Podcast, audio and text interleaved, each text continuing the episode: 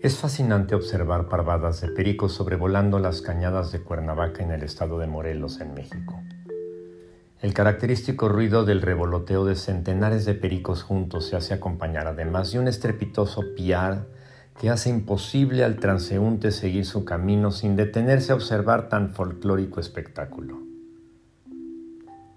A veces entre el tumulto de pericos no falta el que distraído se rezaga y acaba por quedarse tan atrás que al pretender reincorporarse prácticamente termina por perderse y entonces convertirse en un blanco fácil de los halcones o gavilanes o de los cazadores mercenarios de aves para el comercio clandestino.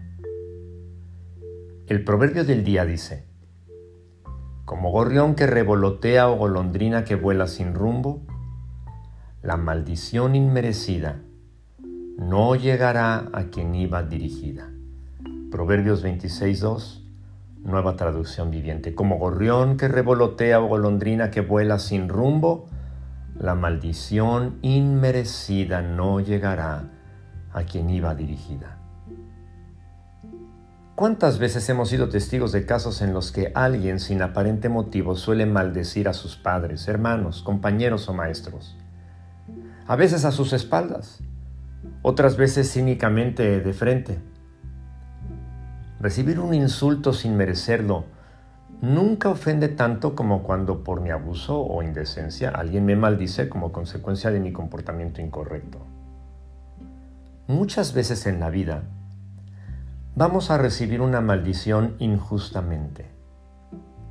La próxima vez que eso te pase, debes recordar esta valiosa porción de la palabra de Dios. La maldición inmerecida no llegará a quien iba dirigida. Durante la humillante crucifixión de Jesucristo, la multitud que atestiguaba la escena, los sacerdotes, los soldados y demás autoridades romanas, se burlaban del Mesías. San Lucas, capítulo 23, versículo 34, registra que Jesús decía, Padre, perdónalos porque no saben lo que hacen. La maldición no llegó a nuestro Señor y Salvador.